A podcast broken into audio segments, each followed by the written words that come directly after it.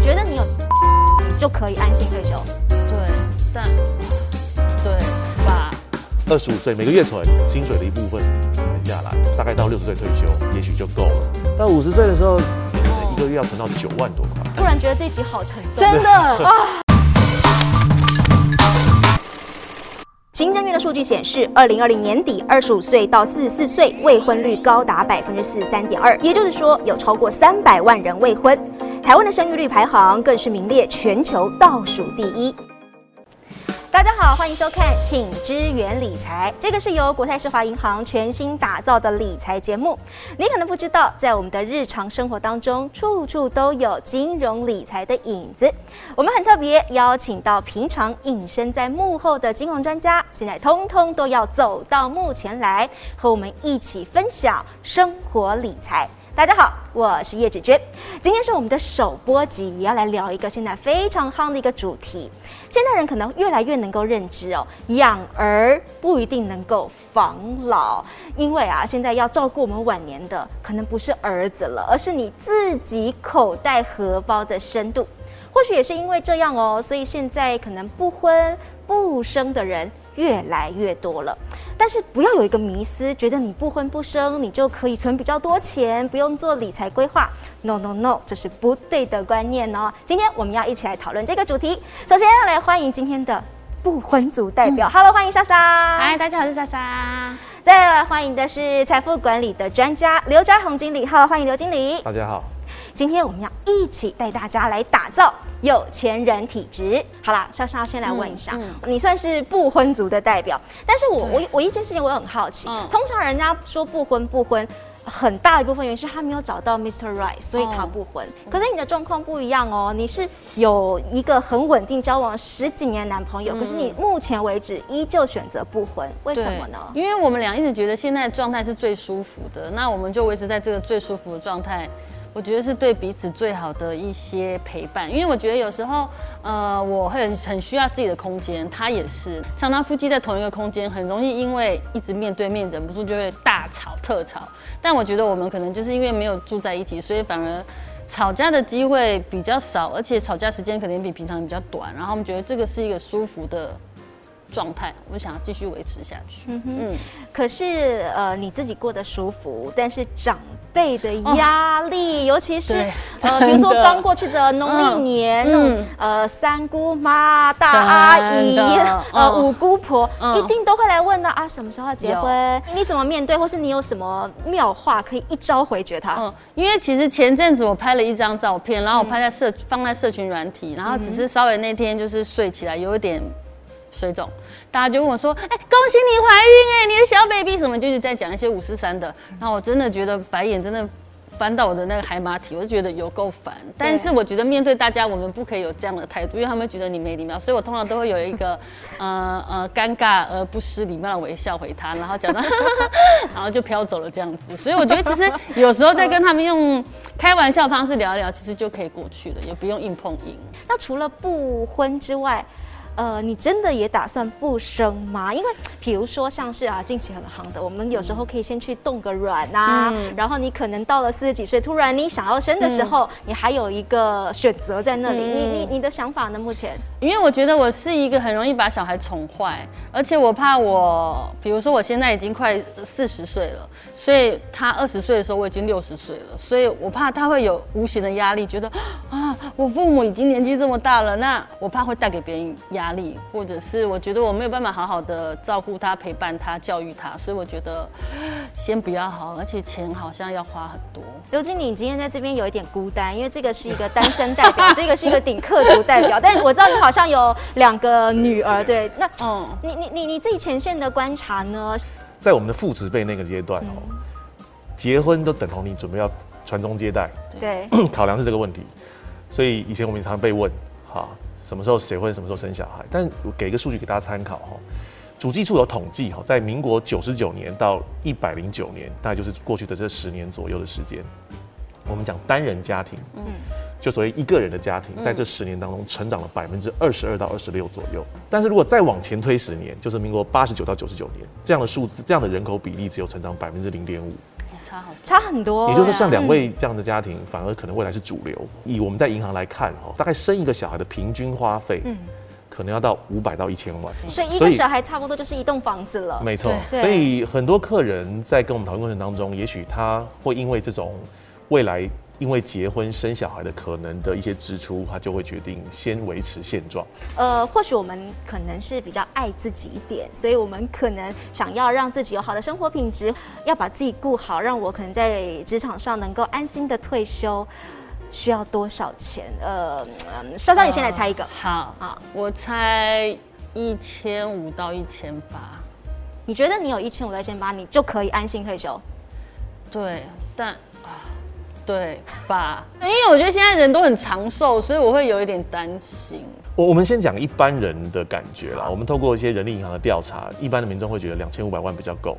还低估了一千万呢、什么时候少这么多啊？不过其实莎莎讲的还算蛮精准的啦。嗯我们如果把一些东西用量化的数据来做分析的话嗯，假设你六十岁退休，嗯，假设一个月六万块，嗯一年七十二万，那大概一千五百万左右。至少我们已经从原本大家一般人力银行调查出来的两千五缩小了一千万，我们现在到一千五百 万了，对不对？呃，我觉得一千五应该对大家来说都稍微会松一口气。像是我身边有很多都是大家不婚主义或者是单身的人，我们都想好老了以后我们要去那个退休村那你现在就要先定。对，我知道，因为他就是只收健康的人，对对对对对，所以我们就有想这个方式。然后我有大概算了一下，觉得嗯差不多是那样，然后又可以跟朋友聚聚。我觉得不要太贪心，应该都可以舒服的过生活。一千五百万，那假设以月薪三万的小资组来说，但还是要不吃不喝至少四十年才可以存到一千五。哎，教一下大家可以是怎么样更有效率的存到一千五百万，不然觉得这一集好沉重。真的 啊，但是很很重要，很重要。没有那么困难了，重点是 OK，越早开始越好啊。如果你现在二十五岁，嗯嗯，啊，可能像两位一样很年轻，你大概一个月很会说那话你要哦。打下去，一个月哈，大，概一万多块，二十五岁每个月存，像你刚刚提到一个月三万块的薪水，你能够能够强迫自己把薪水的一部分一万多块存下来，大概到六十岁退休，也许就够了。可是如果到三十岁、三十五岁，甚至到四十五岁，如果到了我这个年纪，还在肥累，哎。过去什么都没做，怎么会？你看起来，那你可能要存到五万多块哦。那他五万多块，可是很多刚出社会年轻人会觉得，哈，我才刚开始赚钱哎，我才有钱在手上，我还想去花去做自己想要做的事，完成梦想，所以啊一个月存一万，我对他们来说会有一点辛苦吃力，嗯对，因为他们又要房租，对不对？交通费、应酬费，没错。对，就是如果只靠薪资收入，那当然你就必须要很认真的工作，或者是你必须要去找更收入更高的方式，嗯，或是不要交朋友，对，它就有一个平衡啦。你如果要有好的生活，想要追求这些梦想，你就必须在投资跟你的收入上想办法去创造更多的可能。嗯哼但刚刚尤静有讲出了一个关键，呃，也算是我们今天报了一个名牌给各位观众朋友。最重要的是时间，嗯你只要能够提早开始，哎，你需要每个月付出来的钱就少了很多。所以，我们今天已经报了一个名牌给大家，就是时间是大家在投资理财上非常非常关键的一个因素。但是刘经理，你刚刚的表格我有看出猫腻，嗯嗯，你上面有写一个，你说要达到这样的一个目标，年报酬率还要有七趴才可以达到。哇可是来考一下哇小华，现在你你把钱放定存大概多少？其实我真的不知道，大概一趴都不到。但是刘经理刚刚说我要达到这个退休，我的年报酬率要抓七趴，太难了这太难了吧？哦没错，嗯当然它不是一个很简单的方式啊。那七个 percent 是一个平均 average 的概念。像去年我们很多的客人，如果两位有在做股票，或者朋友身旁有人在做股票，去年的报酬是远远超过七趴。那呃，景气有分好坏，投资市场也有分好坏，所以它其实强调的是一个长期投资的平均报酬率。那我们可以给大家一些方向啊，就是如果你要兼顾风险，跟像掌握像这一两年好的投资机会，你可以先从一些呃呃大型全职股，像台湾可能台积电为主，像国外可能有微软、Apple。但其实我们也有时候会跟客人建议一些、呃、全职股的基金，嗯哼好，因为你要自己选股，你可能要看财报，你可能要做一些分析，但透过专业经理人来帮你做选股，也是一个方式。甚至像现在不管是国内外，台湾也在推行一些这个指数型的 E ETF。选择这种来当我的投资部位的好处，是不是可以再帮我们多说一点？ETF 的好处就是被动投资，所以呢，基本上基金是比较没有下市的问题，股票有，嗯，好，那基金那就只有清算，但是因为你没有这个操作经营公司不当的问题，好，它就变成比你直接投资单一个的股票会来得更安全一点。再来就是它控管风险，它每一只的持股不会随着这个偏好去做大幅的调整，好，另外可能是成长性的部分会随着这个产业持续的往上走。最后就是在有些有些的这种指数型基金会有固定配息，可能是月配或季配或者年年配，那这对台湾投资来讲是比较喜欢的。那另外就是像我们银行一直在跟呃客人去推广的定期定额的投资方式。定期定额最大的好处是不是跟大家分享一下？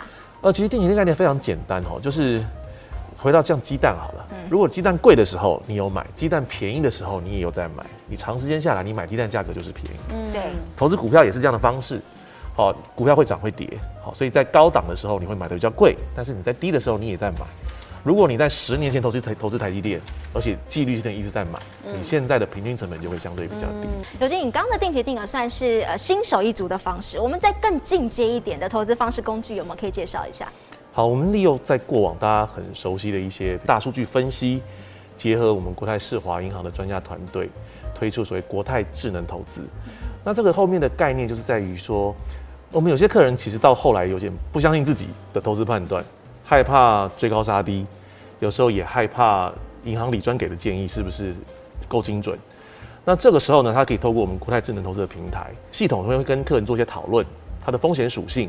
能够承受这个波动的这个高低点，设定一个时间，设定一个目标啊，比如说假设莎莎五年后要买一台豪华汽车，嗯，那用这个汽车的这个买汽车的这个目标当做一个一个金额，哦，就先设定在那边，对，哦，然后呢，它可以透过这样的一个设定之后呢，由我们的团队配合这个平台里面呢，帮你挑选一篮子的基金，那这个比例会做做一些再平衡，做一些。中间波动当中的一些调整，跟投资人去做一些讨论。那你可以想象，这些画面全部都是由客人跟系统上的这个团队的这个智能投资平台去做讨论。嗯，那透过这样的方式呢，在目标、风险属性跟时间上去做一个完整的配套。好，那我想很多的一些科技新贵、高知识分子，他对投资是有了解的人。透过这样的方式，他可以节省很多他的投资的时间。好啦，那我们刚刚讲到了想要投资，那跃跃欲试，但是不得不说，如果各位观众朋友在现在这个时间点想要进入到市场，以台股来说，我们在一个相对来说历史还蛮高档的一个位置。哎，怎么办？我如果一进场哦，就碰到一个修正，小资族、新手族心脏被看呐，受不了。对，我我想可以先施法我们大型法人机构的投资哲学了哈，像国泰人寿、国泰金控，我们所帮客户处理的资产是几千亿的规模。国泰人寿他们最喜欢做的投资就是债券投资，反而不是去找标股。标股也是它的投资配置之一，但是你会发现，你每年的这个财报里面所看到的，法人的这个公报里面所看到的，他 always 会去挑一些好的，可能报酬率不是很高，票息也许两三个 percent，但是是些知名公司的债券，因为刚刚主持人有提到风险的问题，所以债券是我们在讲投资组合里面一个防守的部位。那另外就是像一些类保障的东西，个人可以买一些类保障的商品。类保障的概念就是在说，刚提到我们一些小资族最怕的是什么？生病，生病，对，啊钱花完也是，对啊，因为钱没错，所以钱花完需要靠你的储蓄嘛。那生病就是讲意外，嗯，所以类保障的东西可以让你去补足在这种波动当中的时候的一些风险。那另外呢，就是我们刚刚提到，回到是最近这两年，我不知道莎莎你的朋友们在做股票。很多人都在聊股票，有妈妈 没有吗？妈妈很妈妈在聊股票，对，所以满满口都是股票金。这个 FB 打开都是对账单，对，没错。所以大家都发现说，哎，最近这两年做股票还不错，尤其是台湾很多股票最近表现都很好。所以呢，的确啦，在市场扩张的阶段，经济好的时候，你如果只有债券或者是一些保障的部位。就会显得有点可惜，嗯，所以我们呃常常跟我们的客人在分享一个配置的概念，鸡蛋不要全部放在同一篮，对，就是这样的一个想法。嗯哼，顺着刚刚刘经理讲到了资产配置的概念，那我们今天来做一个不同的实物案例的情境题来考一下。这个应该是蛮呃常见的一个案例哦。呃，在上市公司上班，然后当个工程师的女性，那单身，大概年纪就差不多三十七、三十八岁。好，这样的一个族群，你会建议他们怎么样来做财务规划？我刚好有一个客人，你现在已经变朋友了，然后他就是一个很很知名的这个科技公司的一个工程师。在投资上面来讲，他会有自己涉猎、自己 study 一些投资工具，所以他的投资标的里面，他就会去跟我们讨论一些基金。他很喜欢买股票，哦，所以他自己公司股票也买了不少。嗯。那另外，他有做投资型保单，去 take 一些他的 risk，他自己要照顾的一些家人。那另外就是他担心他一个人如果一直遇遇不到那个 Mr. Right 哦，好，那他未来要顾自己嘛，嗯，不能不可能靠两只宠物，嗯嗯，好，他就会买一些长照险，哦，好，所以像这样的，像像我刚提到这样的单身的以以这种客群来讲的话，我们刚刚提的这几项其实刚好也是一般人可以去思考的一些选择，嗯嗯，所以呃，如果完全没有投资，他可能必须要延长他的工作时间，对，但是有了投资之后，如果投资的绩效还不错。他就可以有更多的空间，可以完成他自己想要的一些事情。嗯哼，好，这个是单身族。那再来呃，来一个第二个例子，那就是顶客族了。顶客族就是 double income no kids 嘛。比如说我们有个客人，他就是可能夫妻是一个老师，好，一个是呃公司里面的一个中阶主管。对对对，两个人其实收入还不错。嗯，这种没有小孩的家庭，他要考量是什么？怕谁先生病嘛？嗯，互相照顾的概念。嗯。而且慢慢随着这个年纪变老之后，这两个人互相的依存的关系可能会越来越高。银行有些类保障的商品，所谓类保障的概念就是说，它不是像早期我们的父母辈，你缴了保险你自己都用不到，一定要等离开，好，给给另一半。对，类保障的概念就是兼顾一些过去一些储蓄的功能，再搭配一些保障。那它也是保单吗？也是保单，哦，也是保单。那夫妻两个人可能受益人会互相好去设定。好，当我不在的时候呢，可能对方可以拿到一笔照顾他接下来下半辈子的一些保险金。嗯哼。但是当两个人都还在的时候，也许到了慢慢到了年纪也长了，好，到了真的七八十岁的时候，有些钱可能保障不太需要了，他可能慢慢去做一些做一些调整。嗯。好，那另外就是定期定额，还是我刚刚讲的，它可以做一些科技型的基金。科技型？为什么我们讲科技型？因为定期定额是长期投资嘛。对。但是因为两个人我没有很大的养育的花费。那像这个时间，我们现在在在看未来的经济变化，或者是产业的变化，科技股的基金其实的 potential，它的潜在的发展性跟获利性是比较好的。好，所以等于是两个概念哦，一个就是保障另外一半，嗯，一个是在投资上可以更灵活一点，也是可以稍微再更积极一点。没错，是。好啦，不要说我今天没有给你一个好康，今天既然财富管理专家都坐在那里，我们刚刚都是讲别人的案例，觉得比较不痛不痒。来来来，因为其实我觉得我真的就像经理说的，我就是比较传统的那种，然后我也怕。我自己不够聪明，然后做出不正确的选择，所以我就是最老实的那一种，就是一部我会把一部分的钱留着，就是自己想干嘛就干嘛，一部分会存起来，一部分给妈妈做投资，然后也有呃买一间小房小。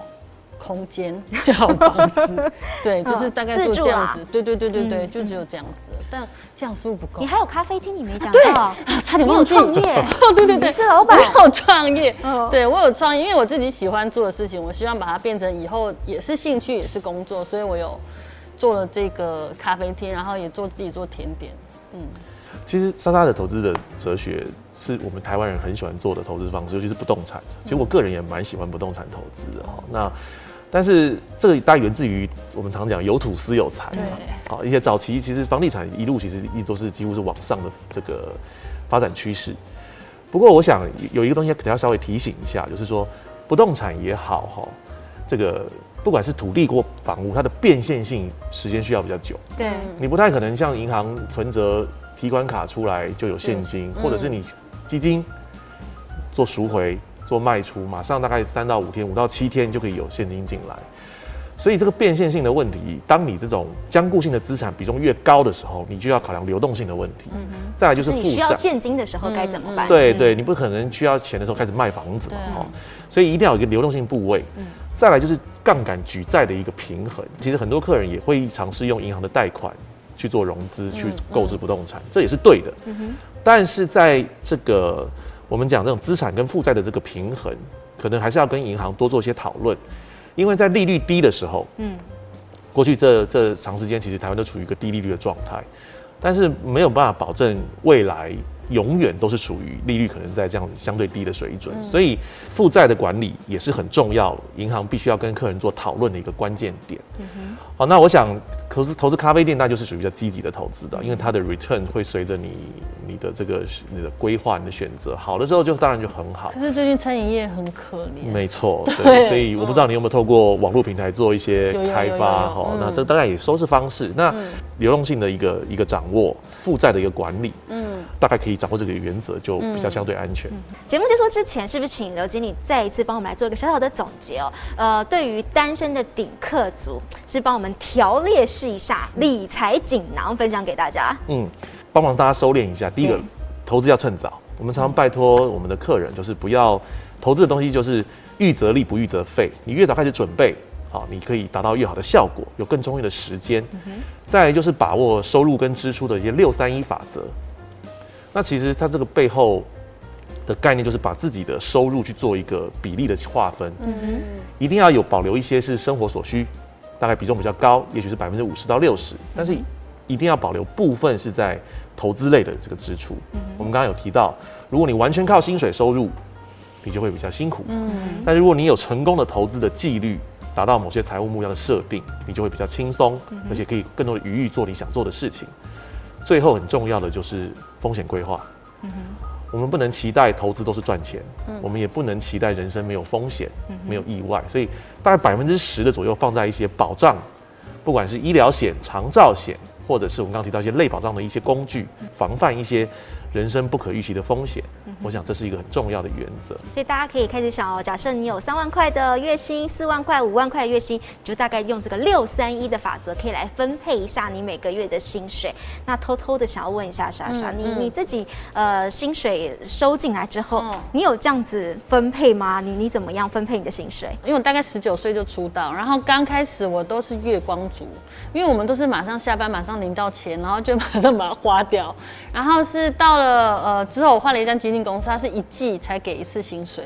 那个第一季我真的要死了，就是觉得哇，那怎么办？我没有存款，我真的。所以从那个时候我开始慢慢学会怎么样存钱啊，我都会固定给一个月自己就是一个。金额是可以花费的，然后一个金额就是给妈妈，然后另外一个金额就是存起来，就是在那边不要动。但因为那个户头是不动的，所以你不小心动到它，你会有种良心不安的感觉。所以我觉得就是顺便警惕我自己，哎，那些是多花的哦。如果你这些花完的话，你就要小心哦。嗯哼，所以我的方法是这样。所以这个是莎莎的方法。那刚刚刘经理也介绍了六三一的一个方法。那我还想要问一下刘经理，我近期哦看到很多身边比较激进一点的朋友，他就说我想要早点财富自由。那他可能会做的方法就是，呃，他生活上很节俭，很节俭。你要他去喝一碗三十五块的贡丸汤，他都会舍不得的那一种。但是他却花了非常非常多的比例在呃投资买股票，买股票，买股票，然后。呃，几几乎口袋没有钱了，反正就全部去买股票。他的目标就是我要早一点财富自由。